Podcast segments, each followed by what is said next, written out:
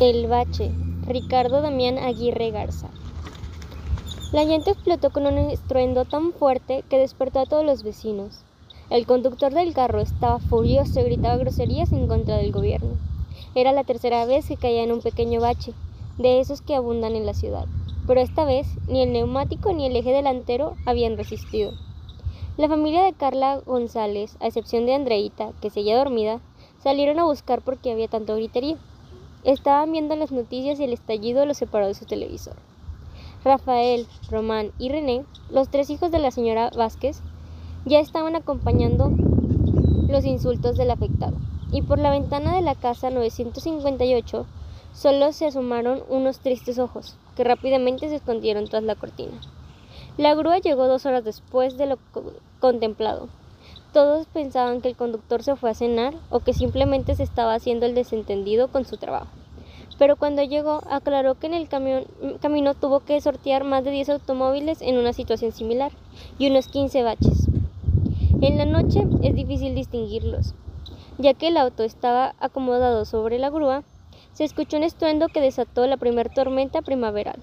Cada familia se resguardó en su casa. Algunos se fueron a dormir y otros a seguir viendo la televisión. Apenas iniciaban las vacaciones de verano y los niños estaban ansiosos por salir a jugar. El aguacero se prolongó hasta la mañana siguiente, aunque este no era impedimento para que los niños de la calle Esperanza salieran a jugar. Casi con precisión de métrica, simétrica, Ramón, René y Carla salieron de sus respectivas casas. Carla González lucía en impermeable azul marino y botas de goma negras. Los hermanos Vázquez salieron en short y con las camisas de primavera. Las carreritas bajo la lluvia eran lo que más les divertía. Corrían tanto que también terminaban empapados en sudor. Los chicos empezaban a patear los pequeños charcos de agua para mojar a las niñas. Ella contraatacaba con unas pequeñas tinas llenas de agua de lluvia, hasta que a Carla se le corrió el mejor juego. Quien salte dentro del bache y saque más agua será el ganador. Todos aceptaron jugar, pero como era su idea, ella iría primero. Carla tomó distancia y cuando creyó que era suficiente, arrancó corriendo hacia el pozo. Los dos niños rezaban porque sacara muy poca agua. Al caer en el agujero hubo una grandísima explosión de agua seguida de risas incontrolables. Aunque había creado una gran explosión de agua, Carla se sentía desconcertada. Recordaba que en el bache muy apenas cabía una llanta de auto, por lo cual ahora ella cabía hasta la mitad dentro de él. Después de un rato de jugar, cada uno entró a su respectiva casa para comer. Había pasado más de tres días desde la última lluvia. Ahora el clima era caluroso e irritante. Los niños estaban sentados en la banqueta esperando que sucediera algo. Buscaban mitigar el calor con algún juego o alguna nueva travesura. De pronto, René tuvo una excelente idea. El menor de los Vázquez empezó a apresurarse a quitarse los tenis y calcetines. Sus amigos sorprendidos le preguntaban qué hacía. De un brinco se levantó y corrió hacia el agujero con la intención de mojar sus piernas. Al momento de caer al agua, todo su cuerpo se estremeció por la sensación de un líquido que cubría de las piernas hasta la cintura. Los chicos, al observar que René se veía tan fresco, empezaron a seguir sus pasos, rápidamente quitándose sus zapatos. De un momento a otro, los tres amigos estaban chapoteando dentro del bache, como si jugaran en una alberca. Habían encontrado la forma de aminorar el calor. La anciana de la casa 958, que regresaba a su casa, los vio allá adentro y se acercó para llamarle la atención. Ustedes, niños, ahí jugando como si fuera una alberca cuando es un problema del que nadie se encarga. ¿Quién tapará esos baches? Después del sermón, volvía a su casa y de vez en cuando los volvía a ver a escondidas, detrás de la cortina. Eran ya hace más de dos meses que la señora Rosario Martínez salía de su domicilio. Su casa se encontraba en la calle Esperanza dentro de la colonia de Los Ángeles. En realidad salía muy poco desde que su hijo Juanito Martínez había desaparecido en el centro de la ciudad. Los noticiaron habían ido a su domicilio para así cubrir la nota sobre el suceso. Sus familiares procuraban visitarla para pasar tiempo con ella, porque realmente había deteriorado desde el accidente. Los papás de Carla González habían visto las noticias en varios canales, enterándose del extravío de su vecino. Desde entonces no le daban permiso a Andreita para que para poder salir a jugar con su hermana Carla, porque siempre le decía, aún no tienes edad de jugar en la calle como tu hermana. por lo cual siempre que los vecinos salían a jugar, Andreita solo podía observarlos desde el interior de su casa. Ramón, René y Carla pasaban todo el día jugando en el bache. Cada vez invitaban a más conocidos a su alberca, como ellos le llamaban. Andreita desde su ventana veía cómo se divertían en su alberca. El hermano mayor de los Vázquez, Rafael, empezó a ir más seguido. Carla invitaba a todas sus conocidas de la colonia, mientras que Román y René se iban en bici a la colonia del monte para llevar a sus conocidos a que se refrescaban. Cada día que iban a bañarse en el bache emprendían una búsqueda para encontrar gente nueva. Primero, la familia González nadaba de un extremo a otro mientras Andreita practicaba clavados. Al terminar, se sentaban a escuchar la noticia de un televisor que habían sacado. Otros jóvenes como Juanito seguían desapareciendo. Los primos Vázquez llegaron hasta con el perro, que rápidamente saltó al agua sin dejar que le quitaran la correa, tirando a la tía de los tres hermanos.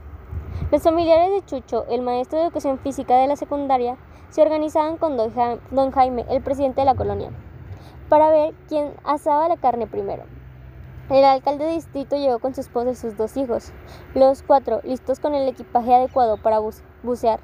La viejita del estanquillo, que estaba a dos cuadras, tomaba el sol plácidamente en su camastro. Las fiestas en el bache se prolongaban hasta las 10 u 11 de la noche.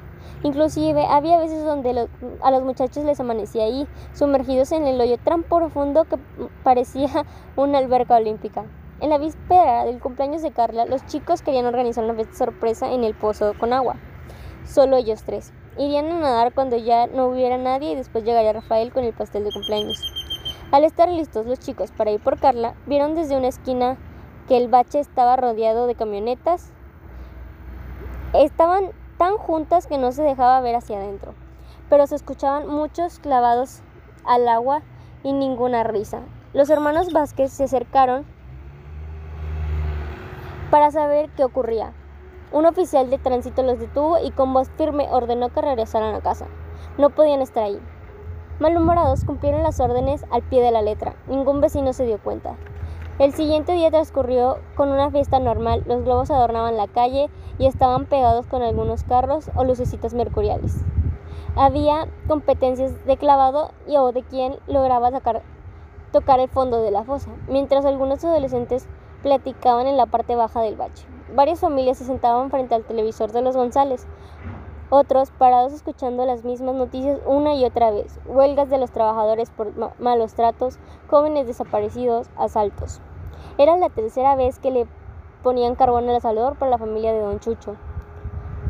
Las vacaciones pasaban y las camionetas seguían frecuentando cada vez más seguido el bache comunitario. Los niños trataban de observar qué era lo que hacían esas personas ahí, pero no lograban ver nada. Un día el papá de Carla, de Carla observó las camionetas por la ventana y en la junta semanal de los vecinos comentó, a lo mejor lo están tapando poco a poco para acabar con el problema de los baches, pero nos están quitando nuestra diversión. Esa noche la señora Rosario Martínez salió gritando y llorando de su casa. Parecía que algo grave le había pasado, pero sus gritos se notaba como de coraje y desesperación.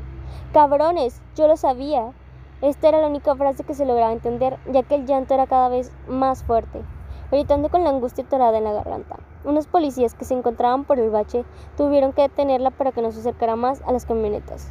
Los forcejeos y la desesperación de la señora fueron tantos que de una forma tan violenta se desmayó. Rápidamente los oficiales llamaron a una ambulancia mientras otros trataban de auxiliar a la señora y le aplicaban una reanimación cardiopulmonar. La ambulancia tardó en llegar. Gracias a las luces rojas y blancas, los vecinos se percataron de que afuera había ocurrido algo espantoso. La atención de Carla se desvió a las camionetas que rápidamente desaparecían en la noche.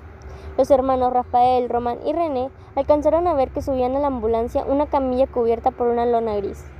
Diez días después del velorio de la señora Rosario Martínez, volvieron a aparecer las camionetas en la noche. Ahora todos le tenían miedo y ni siquiera nadaban en el bache durante el día. Las hermanas Carla y Andrea tenían prohibido salir a jugar en el bache, ya que su padre decía que el gobernador lo estaba mandando infectar para que los niños se enfermaran y consumieran un medicamento de laboratorios dependientes del gobierno y para así subir la demanda. Poco a poco la solemnidad de la calle Esperanza que quedaba atrás y las risas de los niños empezaron a escucharse a lo largo de toda la cuadra. Andreita ya tenía permiso de salir a jugar, pero ella y su hermana Carla tenían prohibido nadarle al bache. Eran las primeras en despertarse para invitar a sus vecinos a jugar. Cuando iban a la casa del hermano Vázquez tenían que pasar frente a la casa 958 en silencio, respetando a la difunta. Bajo el sol de la canícula, los cuatro niños aún no se ponían de acuerdo a qué jugar. Voto, congelados, carreritas. Los niños pensaban sobre qué jugar hasta que a Andreita se le ocurrió una idea. ¿Y si jugamos a las escondidas? Todos aceptaron de inmediato. Todos acordaron que ella debía contar, ya que aparte de que era su idea, ella, ella era la nueva del grupo. Andrea comenzó a contar, gritando su conteo del 1 al 50. Román, René y Carla corrían para esconderse, uno arriba de un árbol y otro debajo de un carro. A Carla le vino una idea de sumergirse en el bache, sabiendo que ahí no la podían encontrar. Sin embargo, prefirió esconderse detrás del elotero. ¿Listos o no? Allá voy, gritó Andreita. La pequeña empezó a buscar a los demás, logró encontrar a René sobre el árbol y de lejos observó los tenis de Román, que se encontraba atorado bajo el carro. Solo faltaba su hermana y creía saber dónde estaban. Observó unas pequeñas burbujas que subían hasta la superficie del bache y supuso que su hermana estaba allí escondida bajo el agua. Tomó distancia y corrió hacia el pozo, saltando para caer justo donde notó leve burbujeo.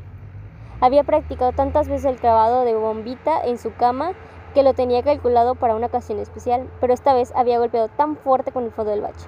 Gritó por el dolor que sintió en su cadera al recibir el fuerte golpe, y todos observaron cómo la pequeña alendrita no se había sumergido casi nada. El agua apenas le llegaba a la cintura cuando ella estaba sentada.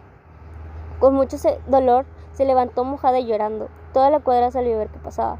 Cuando sus papás se acercaron para ver qué le había pasado, observaron que el burbujeo del bache cada vez era más intenso, y de él salió a flote una figura. Al principio no, lograron distinguir quién, bien quién era, hasta que se calmó el agua. Era Juanito, que nadaba como muertito.